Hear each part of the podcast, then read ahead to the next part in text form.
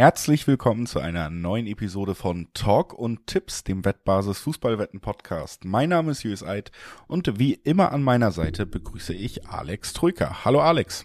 Guten Morgen, Herr Eid. Hallo. Hallo, wir sind am äh, Montag zusammengekommen, denn es steht wieder Champions League auf dem Programm. Wir haben die letzten vier Achtelfinalspiele des großen europäischen Wettbewerbes noch zu besprechen und Dazu wollen wir natürlich auch nochmal auf die deutschen Vertreter in der Euroleague blicken. Auch die haben ihre Rückspiele schon. Also wir wissen am Donnerstagabend, welche deutschen Mannschaften noch international spielen werden. Das ist das Programm für heute. Und das äh, wollen wir natürlich gemeinsam besprechen. Das tun wir nach ein paar kurzen Hinweisen zu Beginn. Auch das kennt ihr schon. Sportwetten sind ab 18 nicht für Minderjährige gedacht. Und alle Angaben, die wir in diesem Podcast machen, was die Quoten angeht, sind Angaben ohne Gewähr, weil die sich eben jederzeit nach der Aufnahme noch verändern können. Zu guter Letzt, Sportwetten können Spaß, aber auch süchtig machen. Und wenn das Ganze bei euch zum Problem wird, könnt ihr euch an den Support der Wettbasis wenden, sei es per Mail oder per Live-Chat oder ihr guckt mal auf spielen-mit-verantwortung.de vorbei. Auch da gibt es erste Hilfsangebote. Das unser altbekanntes Vorwort und äh, worum es geht, haben wir auch schon gesagt, nämlich um die Königsklasse, um ja vier Spiele, in denen die zweiten vier Mannschaften sich herauskristallisieren werden, die ins Viertelfinale einziehen. Und ähm, ja, es ist durchaus noch ein bisschen Spannung drin in manchen Partien, in manchen weniger. Oder vielleicht doch eine kleine Sensation möglich. Wir werden es besprechen müssen. Als erstes sprechen wir über Porto gegen Inter da ist es im Hinspiel ziemlich genauso gekommen, wie wir gesagt haben. Es ist sicherlich kein leichter Gegner für den vermeintlichen Favoriten Inter Mailand. Sie konnten am Ende knapp zu Hause gewinnen. Jetzt sind sie auswärts da. Das wird nochmal einen Ticken schwerer. Es war nur ein knappes Hinspielergebnis und deswegen würde ich schon sagen, ist hier tatsächlich äh, für mich noch einiges möglich. Also ist durchaus Druck auf diesem Spiel. Ja, 1 zu 0 siegte Inter durch ein spätes Tor im Hinspiel und ich meine, mich zurückerinnern zu können, dass wir das ungefähr so durchaus äh, prognostiziert hatten, dass das für uns sehr gut im Bereich des Möglichen war, dass Inter eben irgendwie mit Ach und Krach 1-0 gewinnt in einem Spiel auf Augenhöhe mit eher wenig Torchancen. Und dass wir auch damals schon nicht ausgeschlossen haben, dass ähnliches im Rückspiel passieren wird, nur umgekehrt. Also dass Porto vielleicht dieses Ding im Rückspiel knapp gewinnt oder zumindest, dass die Partie so dermaßen auf Augenhöhe ist, dass sie ein bisschen länger dauert als nur die 90 Minuten wenn Porto eben 1 zu 0 oder 2 zu 1 gewinnen könnte. Für mich ist das überhaupt nicht ausgeschlossen, dass Porto, der natürlich vorab aufgrund des Namen des Vereins natürlich als kleiner Außenseiter in diese Paarung ging, aber dass Porto hier vielleicht Inter doch noch rauskegeln kann, trotz schlechtem Hinspielergebnis. Also ich kann mir das gut vorstellen.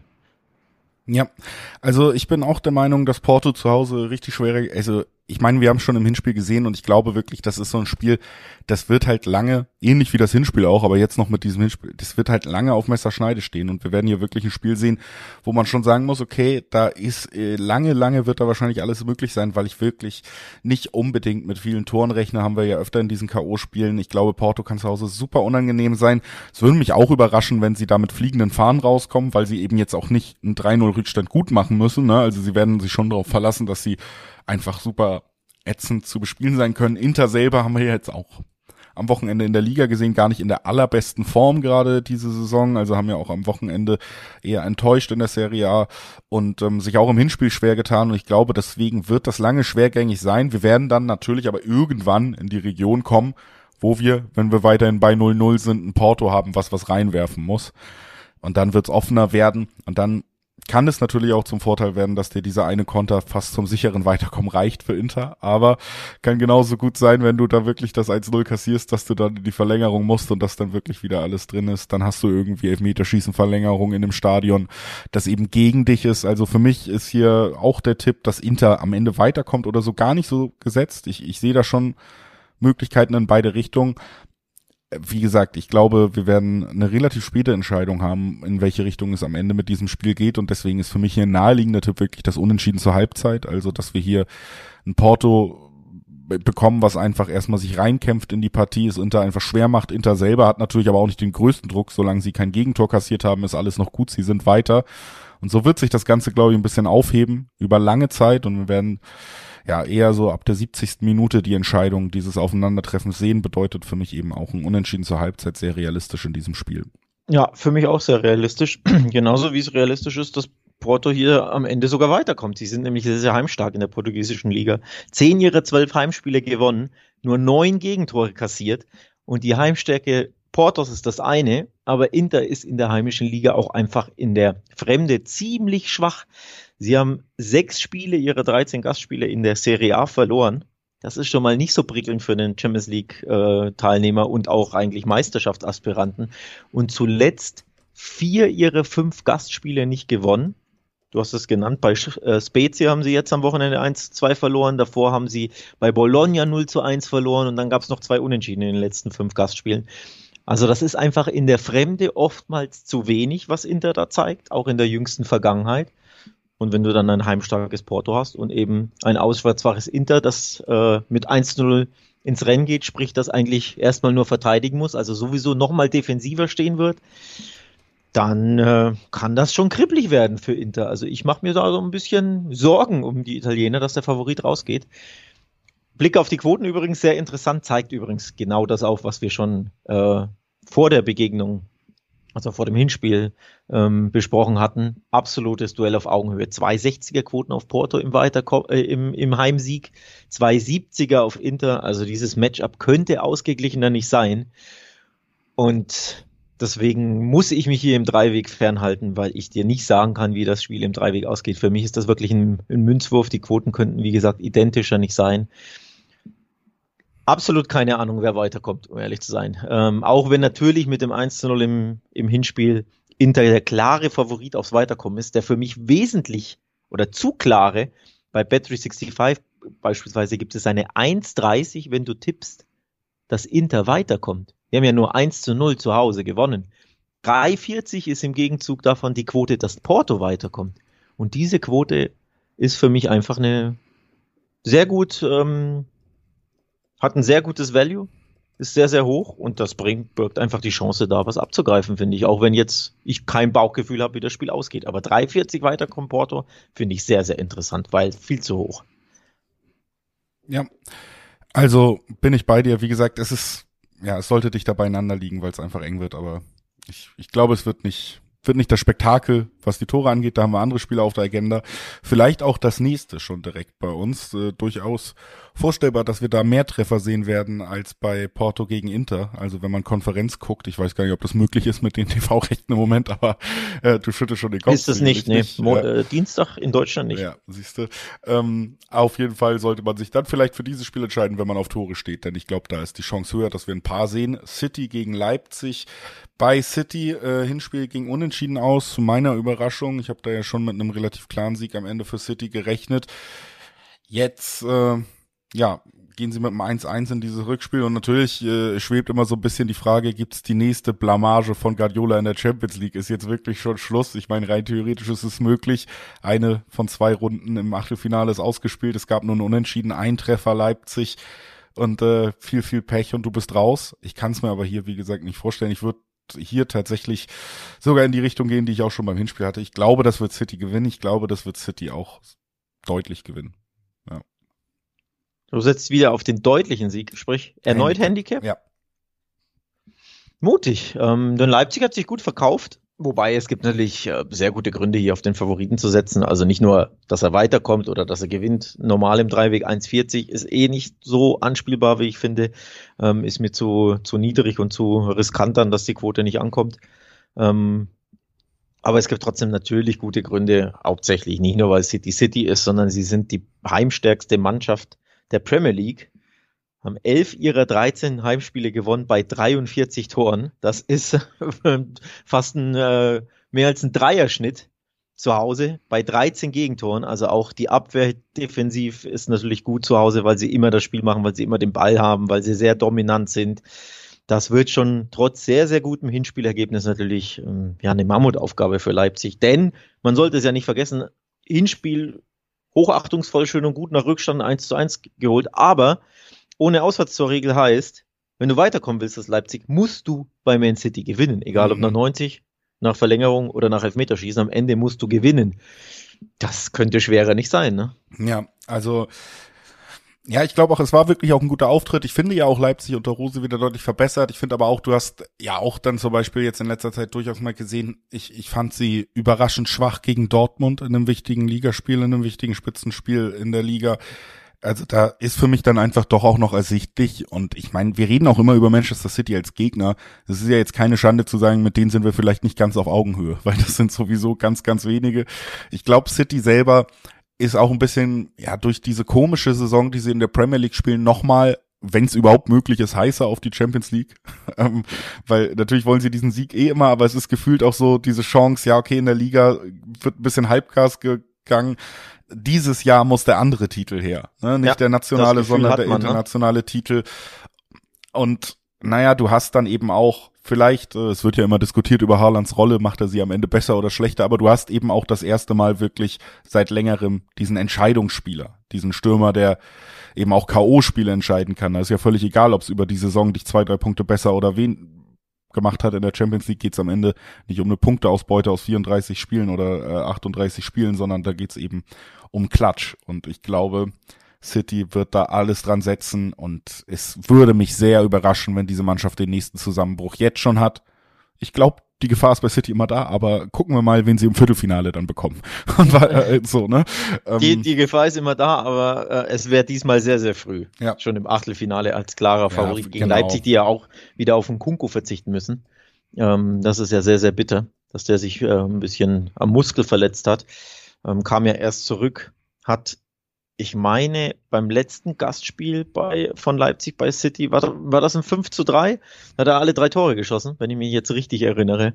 Der fehlt dir dann natürlich und ähm, auch wenn natürlich am Ende ein souveräner Sieg am Wochenende gegen Gladbach zu Buche stand für Leipzig, das war ja zwischendurch alles andere als souverän. Da hätte man ja gut und gerne eigentlich hinten liegen müssen, wenn Player dann den Elfmeter nicht äh, verschießt. Ne? Bist du 0-1 gegen Gladbach hinten, da wird's richtig brenzlig. Hinten raus gewinnst du es dann souverän.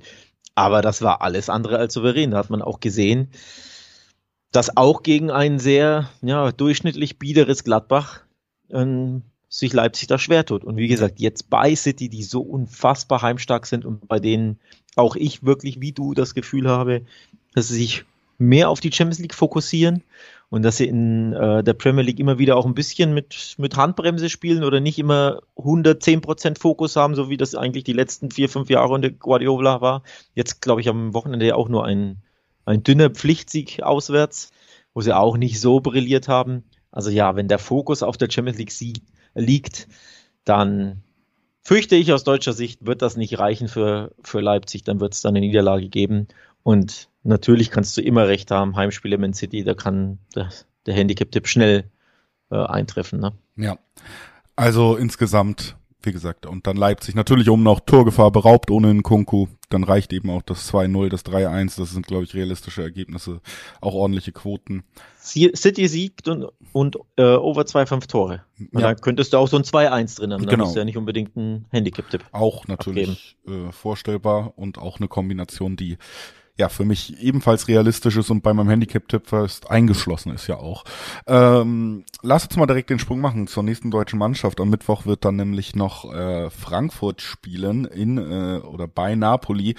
Das Ganze ja, außer es gibt ein paar sehr erfinderische Wege, wahrscheinlich ohne große Auswärtsunterstützung. Da gab es ja große Diskussionen und äh, immer noch laufende Rechtsstreit, aber ich glaube nicht, dass wir davon ausgehen können, dass wir da eine deutlich gefüllte Gästekurve sehen. Dazu wird es nicht kommen. Vielleicht schmuggeln sich ein paar Leute rein, vielleicht gibt es ein paar Tricks, aber es wird kein zweites Barca werden. Also äh, so zum Sieg geschrien werden können die Frankfurter nicht. Sie gehen mit einer Niederlage aus dem Hinspiel rein gegen eine Mannschaft, die mich auch nicht nur über die gesamte Saison, sondern konkret auch im Spiel gegen Frankfurt gerade in der zweiten Halbzeit dann auch beeindruckt hat. Also für mich, auch wenn Frankfurt vielleicht jetzt nicht der größte Name in der Champions League ist, aber man muss schon sagen, Napoli so ein bisschen für mich fast dieser Geheimtipp, der sehr, sehr, sehr weit kommen könnte in diesem Jahr. Sie haben super gespielt gegen Frankfurt auch. Sie haben klare Abläufe. Sie spielen erfolgreichen Fußball und jetzt zu Hause eben um diese diese Saison weiter zu krönen, diese tolle Saison, die sie ja auch spielen, ne?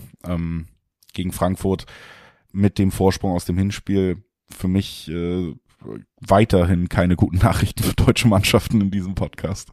Nee, das war ernüchternd, das Hinspiel. Übrigens, äh, Stichwort Hinspiel, hattest du da nicht den Handicap-Sieg Neapel prognostiziert? Ich bin mir nicht mehr sicher. Wir nehmen zu viele Podcasts auf, ich ja, merke mir das also immer gar nicht, aber ich meine äh, schon, dass du da ein richtiges Näschen hattest. Mhm.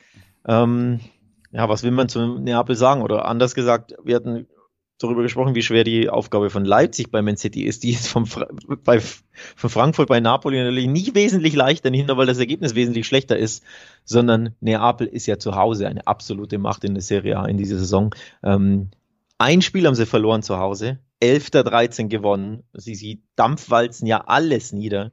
Ähm, klarer Tabellenführer mit 18 Punkten, das muss ich mir vorstellen, 18 Punkten Vorsprung, 22 der 26 Spiele in der Saison gewonnen. Also selbst ohne 0 zu 2 im Hinspiel, selbst wenn Frankfurt da ein, sagen wir mal, ein 1 zu 1 geholt hätte, so wie Leipzig, ähm, würde ja Angst und Bange angesichts dieser Formstärke von Neapel. Und dann zu allem Überfluss nicht nur ohne Fans, sondern, und das schmerzt natürlich viel mehr, ohne Kolomuani rot gesperrt und ohne Lindström, der verletzt ist. Also die beiden Offensivstars der Eintracht. Boah, das wird wirklich eine Mammutaufgabe für die Eintracht. Ja, also du hast es angesprochen, Personal. Ich finde auch die generelle Form von Frankfurt ja auch nicht so gut. Dazu kommt auch noch, dass Napoli eine so herausragende Serie A-Saison spielt. Du hast den Vorsprung angesprochen. Die können sich ja theoretisch schon fast auf die Champions League konzentrieren weil sie beide Titel gerne haben wollen. Das wäre ja sogar möglich mit ein bisschen äh, Management jetzt, äh, was das angeht. Also so ein bisschen äh, äh, gucken, wo bringen, wo bringen wir welche Leistung. Du kannst ja tatsächlich ein, zwei Spiele abschenken noch, denke ich mal, ohne das jetzt despektierlich zu meinen. Ich glaube, das sollte trotzdem zum Titel reichen. Also da sieht's ja herausragend gut aus.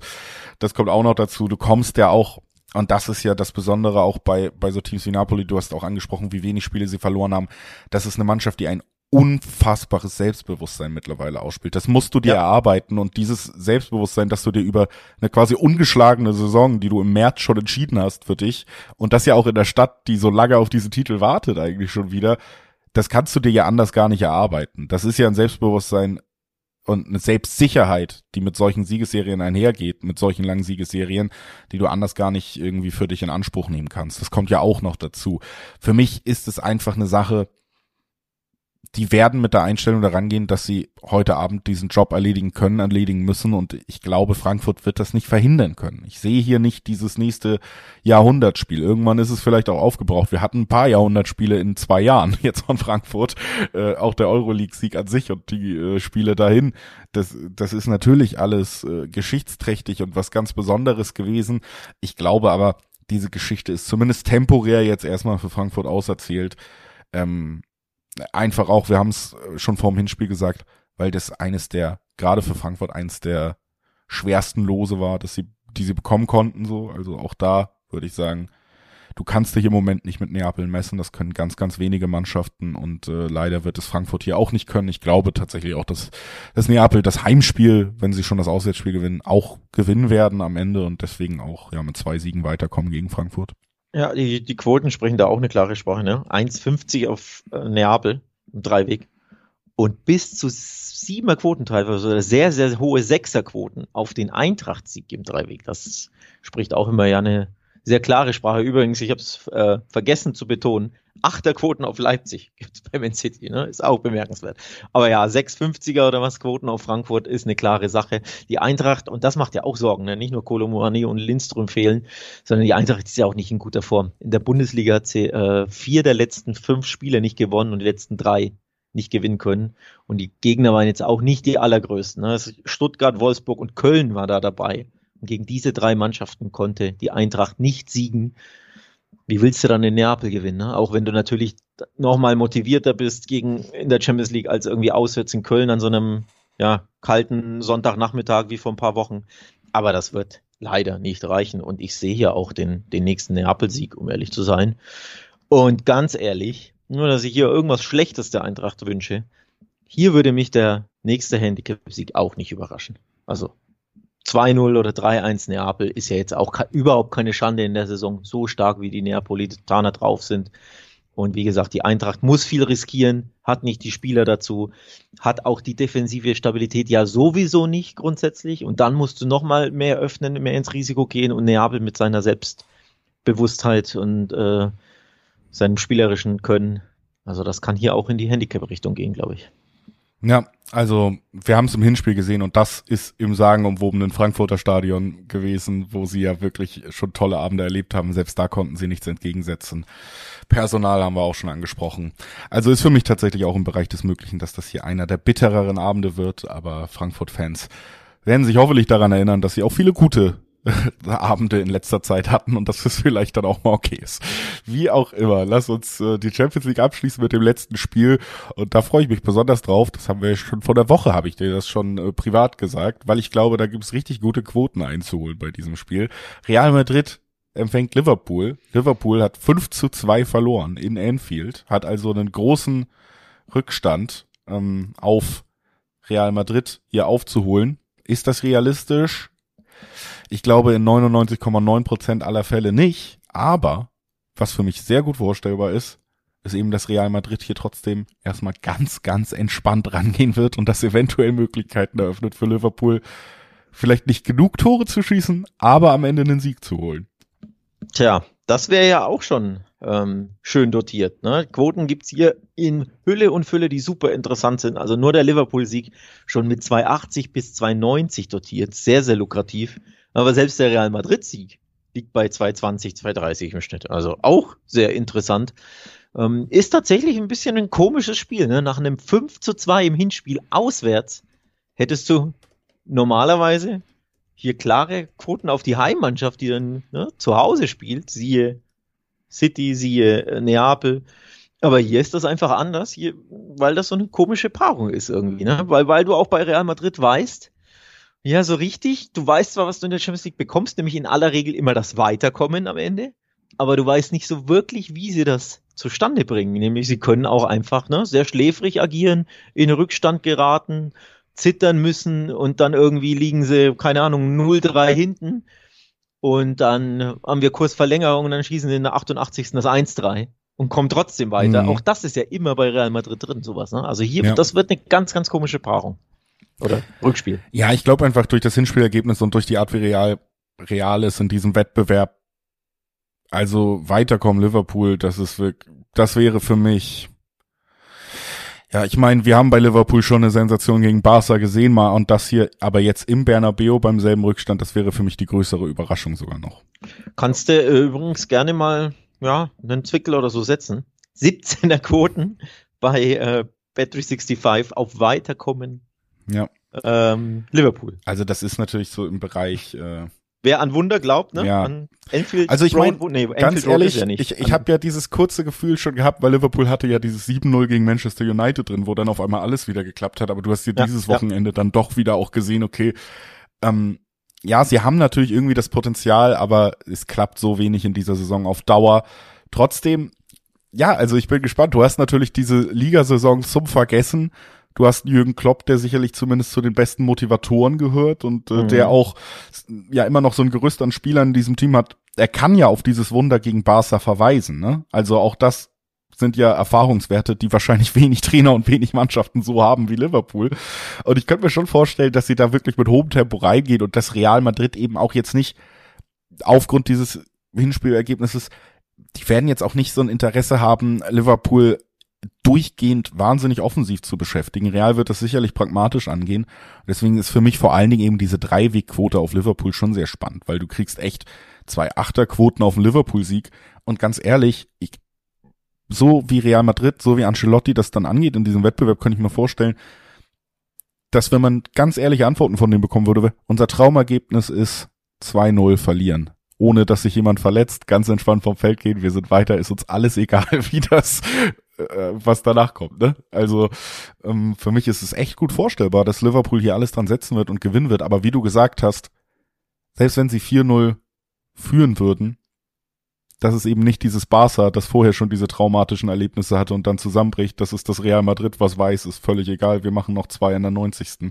Und ja. äh, es klappt ja immer wieder. Also für mich das Weiterkommen von Liverpool fast ausgeschlossen. Der Sieg hingegen, für mich äh, eine super gute Möglichkeit, hier hohe Quoten zu spielen. Ja, äh, sehe ich tatsächlich sehr ähnlich, um nicht zu sagen genauso. Äh, für Real Madrid übrigens kann das sehr, könnte das eine sehr schmerzhafte Woche werden, wenn sie das wirklich noch verspielen sollten, jetzt gegen Liverpool. Denn am Wochenende ist der Classico in La Liga. Dann haben sie ja neun Punkte Rückstand. Sie spielen im Camp Nou in Barcelona. Wenn sie das verlieren, ist die Meisterschaft also endgültig futsch. Also das kann, das ist schon eine Woche der Wahrheit für, Liverpool, für, für Real Madrid. Nur man geht halt mit diesem tollen Ergebnis aus Liverpool in die Paarung äh, oder ins Rückspiel mit diesem 5 zu 2.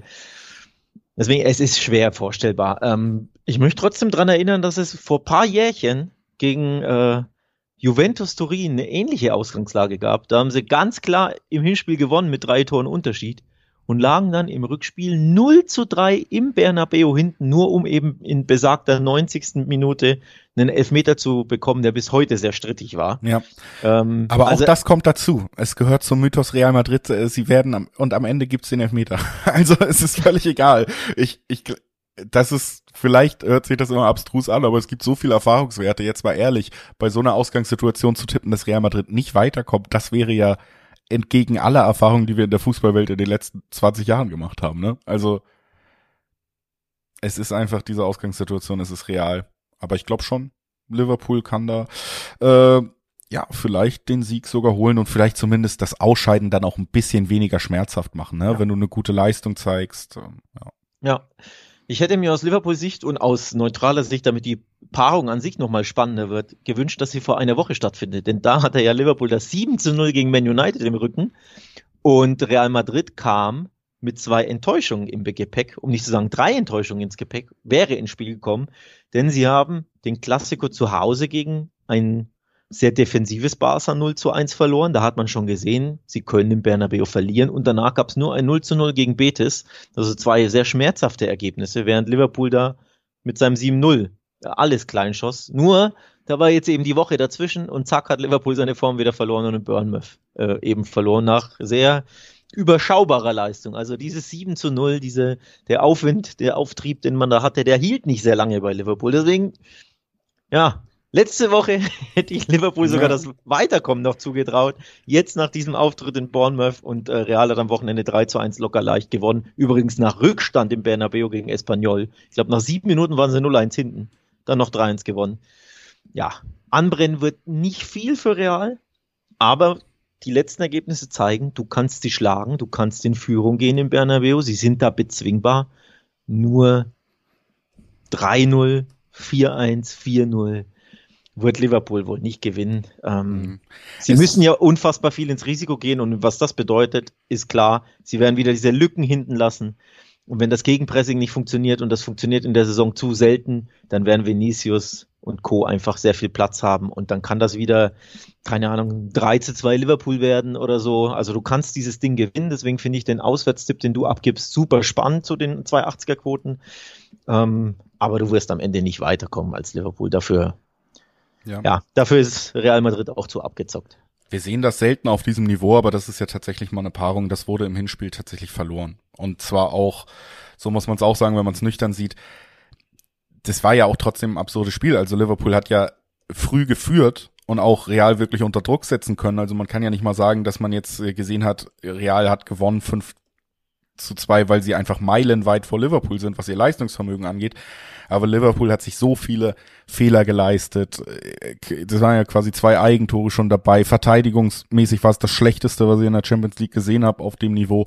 Und dann, Von Liverpool. Ja, also das kannst du wirklich dann einfach nicht mehr reinholen, weil du zu viele Gegentore kassiert hast. 3-2 am Ende vielleicht sogar verlieren, ein Tor Unterschied wäre alles für mich im Bereich des Möglichen, aber das hast du verloren, weil du da zu viel zugelassen hast, zu schlecht verteidigt hast und das rächt sich dann eben. Das äh, würde ich jetzt mal als deprimierenden Schlusssatz für alle, die es mit Liverpool halten oder die Champions League streichen. Sagen, wir wollen natürlich nämlich auch noch auf die drei Europaligisten aus Deutschland gucken. Die werden ja auch am Donnerstagabend dann ums Weiterkommen spielen. Das machen wir natürlich auch direkt. Vorher wollen wir euch aber einmal natürlich auch noch darauf hinweisen, dass wir jetzt nur über diese drei ausgewählten Euroleague-Partien spielen. Es gibt natürlich noch fünf weitere, die ausgespielt werden am Donnerstag und auch auf die findet ihr auf wettbasis.com, genau wie auf alle anderen wichtigen und spannenden Fußballspiele. Du hast den Klassiker am Wochenende angesprochen, der steht ja auch wieder an, auch über den Fußball hinaus. Ähm, Wettbasis die perfekte Adresse, wenn ihr euch informieren wollt, wenn ihr Tipps haben wollt zu den anstehenden Events, überhaupt erstmal einen Überblick bekommen wollt, auch gucken wollt, wo gibt's die besten Quoten, all das findet ihr auf wettbasis.com und es sei euch hier natürlich nochmal ans Herz gelegt. Alex, wir gucken jetzt zuerst auf die Paarung, wo wir letzte Woche schon gesagt haben, man kann es gar nicht oft genug vorlesen. Freiburg gegen Juventus. Das ist immer noch die, äh, ja, das ist immer noch die Paarung, die auf dem Programm steht. So unglaublich es klingen mag. Und ja, so ganz ausschließend, dass Freiburg hier am Ende vielleicht noch äh, jubeln kann, würde ich es auch gar nicht. Würde ich auch nicht, denn 1-0 Juve ist natürlich ein okayes Hinspielergebnis, klar, aber ohne Aussetzerregel ist das einfach nicht mehr viel wert. Ähm, klar, die erreicht das Unentschieden zum Weiterkommen, das ist sehr, sehr gut möglich, aber es ist halt auch nur ein 1 zu 0 und hier ne, ein schöner Griefer-Freistoß oder eine schöne Griefer-Ecke nach 25 Minuten, die Ginter einköpft, zack, hast du das egalisiert, das Hinspielergebnis und dann ist alles offen. Und ähm, wozu Freiburg zu Hause imstande ist, sehen wir ja Woche für Woche für Woche in der Bundesliga, nämlich diese engen Spiele, in denen sie nicht mal unbedingt viel besser sind, die gewinnen sie einfach regelmäßig mit 1 zu 0 oder gerne auch 2 zu 1, wie jetzt am Wochenende gegen Hoffenheim. Ähm, das haben sie wirklich zu Hause absolut in petto, dass sie solche engen Spiele, wo sie 130 Prozent Einsatz zeigen, wo sie aber nicht unbedingt spielerisch so toll sind oder so viele Chancen haben oder überhaupt besser sind als der Gegner, aber dass sie es irgendwie schaffen, durch Willensleistung den Gegner niederzuringen mit eben einem 2 zu 1. Könnte ich mir bei dieser Paarung auch gut vorstellen. Dann ging es in die Verlängerung.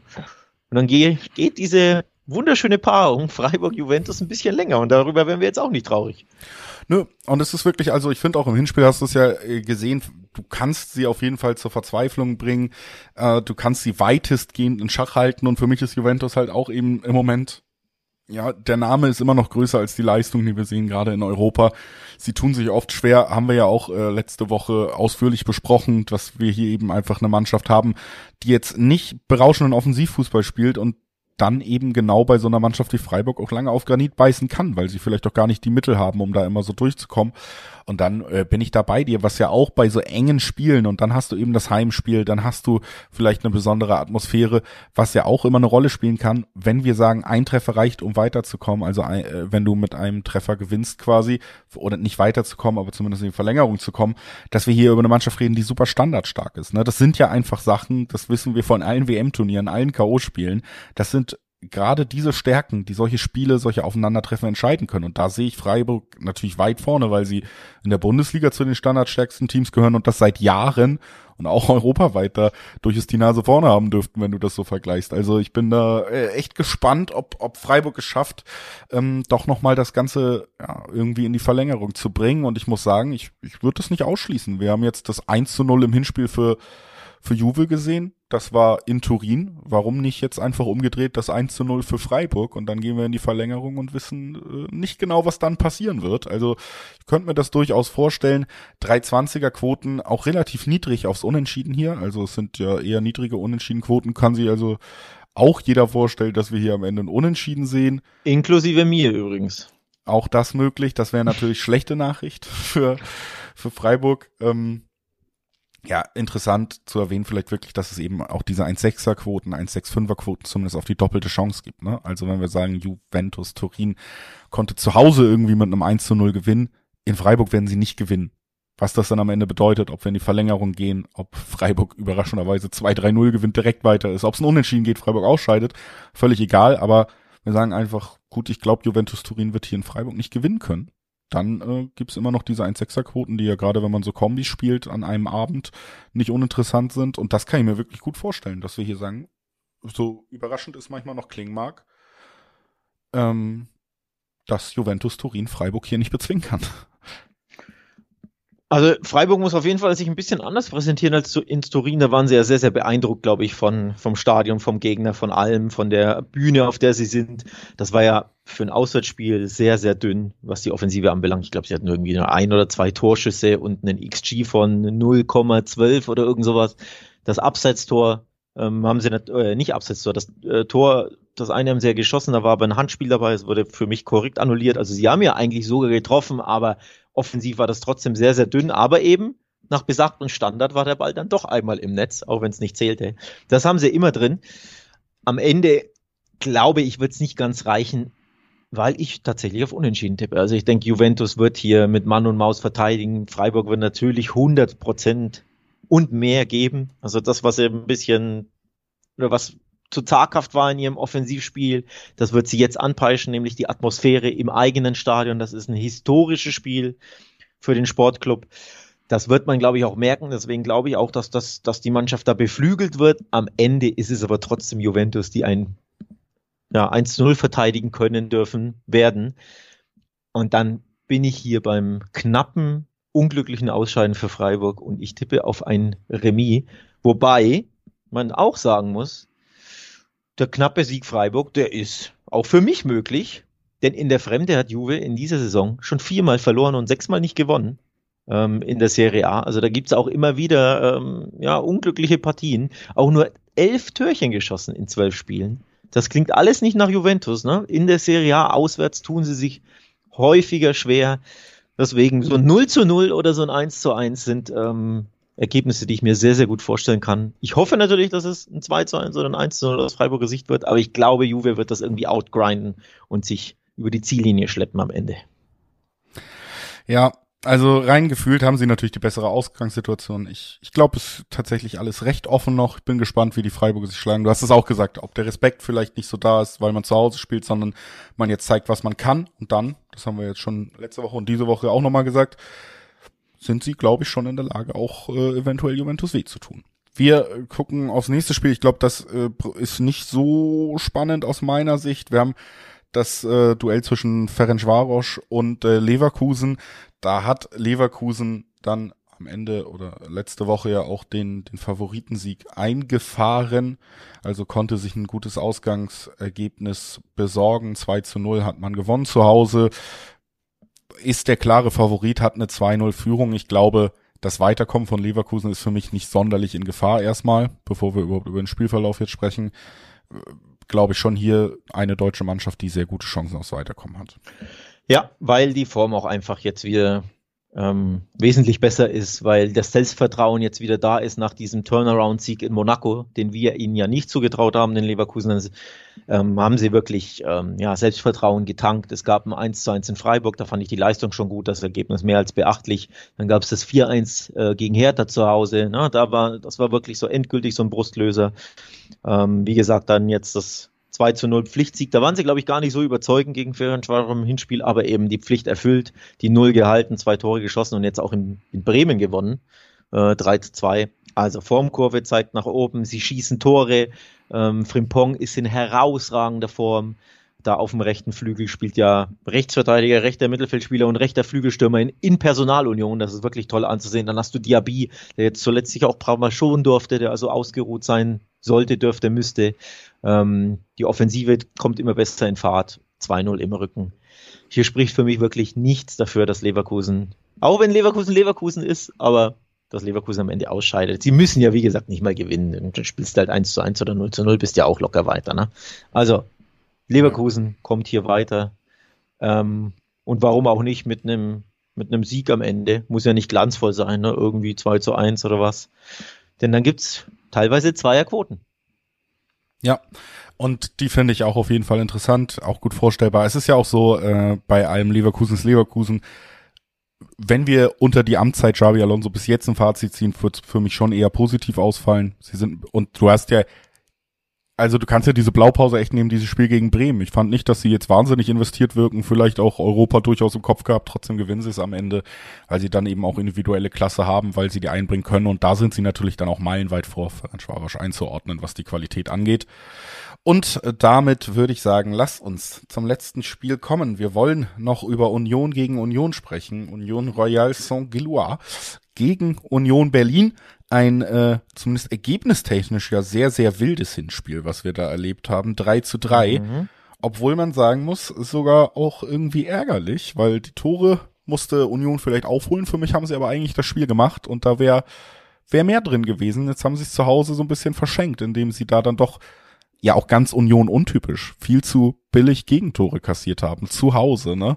Äh, also das ist ja das eine, wo man bei Union wirklich gar nicht mitrechnet. Das äh, kann sich so ein bisschen rächen, weil du jetzt natürlich in das Rückspiel gehst, wo du, wo du eben nicht das Heimrecht hast und eben keinen Sieg mitnehmen konntest. Für mich wäre es möglich gewesen, das Hinspiel zu gewinnen, sagen wir es so. Also für mich wäre von der Leistung her eine bessere Ausgangssituation für Union jetzt drin gewesen und jetzt müssen sie natürlich erstmal hier äh, gucken, ob sie auch auswärts so abliefern können. Aber lagen sie nicht dreimal hinten? Ja, ja, aber Deswegen, das ist ja das Ding.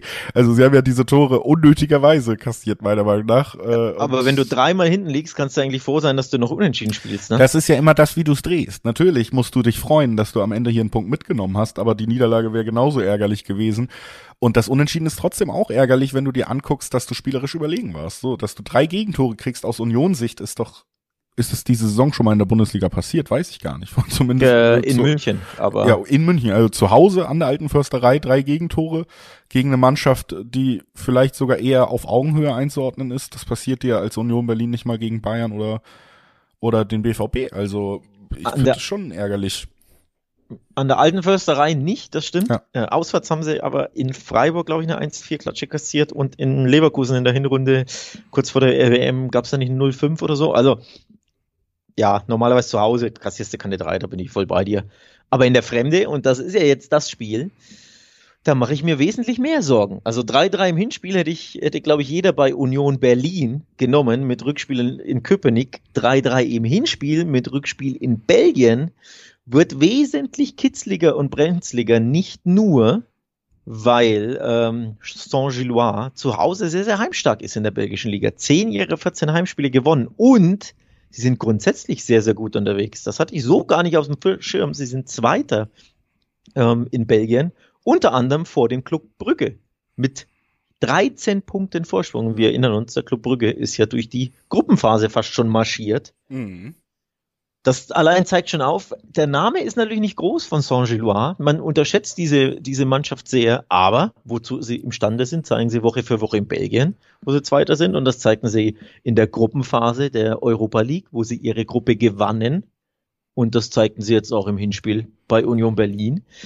Deswegen, Herr Eid, das wirst du jetzt nicht gerne hören, aber es gibt drei 20er Quoten auf den Heimsieg mhm. der Belgier.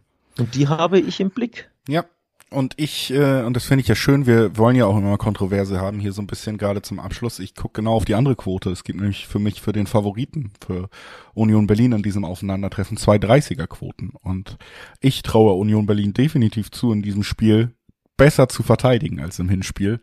Dann vielleicht auch selber diesen einen Treffer zu erzählen, der ja zum Weiterkommen reicht. Äh, 0-1-Sieg zum Beispiel für mich nicht, würde mich nicht überraschen, wenn wir am Ende das so sehen und dann kann Union Berlin doch nochmal eine Runde weiter träumen. Ich glaube, Union Berlin kann es weiterkommen, klar machen in 90 Minuten. Deswegen finde ich die 230er Quoten auf der anderen Seite sehr interessant. Äh, da gehen wir natürlich jetzt quasi Head to Head mit unseren Einschätzungen. Da gehen wir Head to Head. Das wird auch mal wieder Zeit. In den ja. letzten Wochen war das wir, mir hier immer viel zu harmonisch oder Unangenehm. anders gesagt zu ähnlich und gleich getippt. Hier geht der Tipp auseinander. Ähm, bei diesem Spiel übrigens ist ja, ist ja ein Wiedersehen, gab es ja schon in der Gruppenphase. Da hat Union bei Union gewonnen. Also Union Berlin hat in Belgien bei Saint-Gillois 1 zu 0 gewinnen können und ich hatte damals das Spiel sogar gesehen. Das war ein 0 zu 0, wie es im Buche steht und Union hat mal wieder Union, also man muss immer Union Berlin sagen, ne? Hm. Union Berlin hat mal wieder Union Berlin Dinge gemacht, aus einer nicht vorhandenen Chance irgendwie ein 1 zu 0 erwürgt und das dann über die Zeit gerettet durch bissiges, nerviges Verteidigen, nichts mehr zugelassen in einem wirklich dermaßen unansehnlichen Spiel. Sie sind ja grundsätzlich brauchen sie das auch wieder, wenn sie weiterkommen wollen, denn in Form sind sie ja nicht so ehrlich, muss man ja sein. Und auch deswegen tippe ich am Ende übrigens, dass die Belgier leider aus deutscher Sicht weiterkommen werden. Zwei Zehner-Quoten gibt's da. Also ich tippe nicht den Dreiweg, auch wenn die Quoten äh, die drei vorne haben. Ich tippe den To-Qualify-Weg, zwei Zehnerquoten bei Bet365 oder bei welchem Wettanbieter auch immer, ähm, dass die Ro Royal Union weiterkommt. Und das hat für mich auch den Grund, warum ich das tippe, ist, dass Union nicht mehr gut in Form ist. Sie haben von den letzten sieben Spielen in äh, Europa League und Bundesliga nur eines gewonnen und das war das Rückspiel gegen Ajax Amsterdam. Ansonsten gab es zuletzt 1-1 gegen Wolfsburg jetzt am Wochenende, 3-3 gegen die Belgier, 0-0 gegen Köln, das 0-3 gegen die Bayern, ein 0-0 gegen Schalke. Das sind nicht so die prickelnden, mutmachenden Ergebnisse aus Köpenicker Sicht, ne? Ja, das stimmt schon. Trotzdem, ich traue ihnen immer zu, ein Spiel eng zu halten und ich traue ihnen immer zu, diesen, dieses 1 zu 0 da irgendwie rauszuholen. Und ich glaube am Ende trotzdem auch, dass sie hier ein Los haben, was sie bestehen können.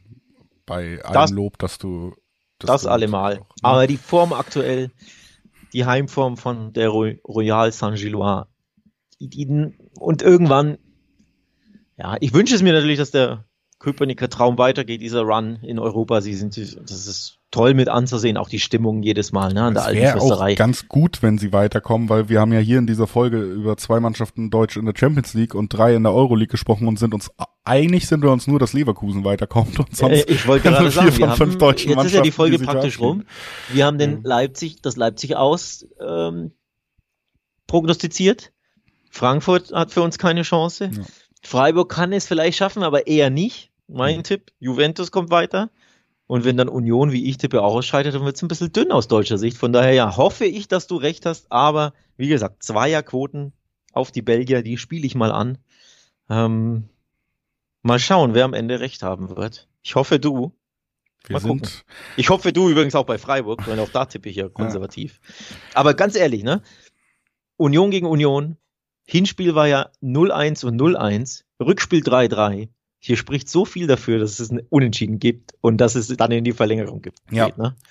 Das würde passen zu dieser Paarung. Das könnte ich mir auch durchaus vorstellen. Und dann kannst du ja recht haben mit deinem Tipp, dass die Berliner dann doch das eine Ding irgendwie reinmachen in der 114. Minute. Ne? Ja. Gut, das also auch ein schönes Schlusswort, ein bisschen Hoffnung zum Abschluss. Das war unsere Episode zu den internationalen Spielen unter der Woche. Logischerweise hören wir uns am Donnerstag wieder, wenn die Bundesliga auf dem Programm steht. Also ihr müsst nicht lange auf die nächste Folge warten. Hattet hoffentlich heute beim Hören genauso viel Spaß wie Alex und ich immer beim Aufnehmen. Und wir hören uns bald wieder. Ciao.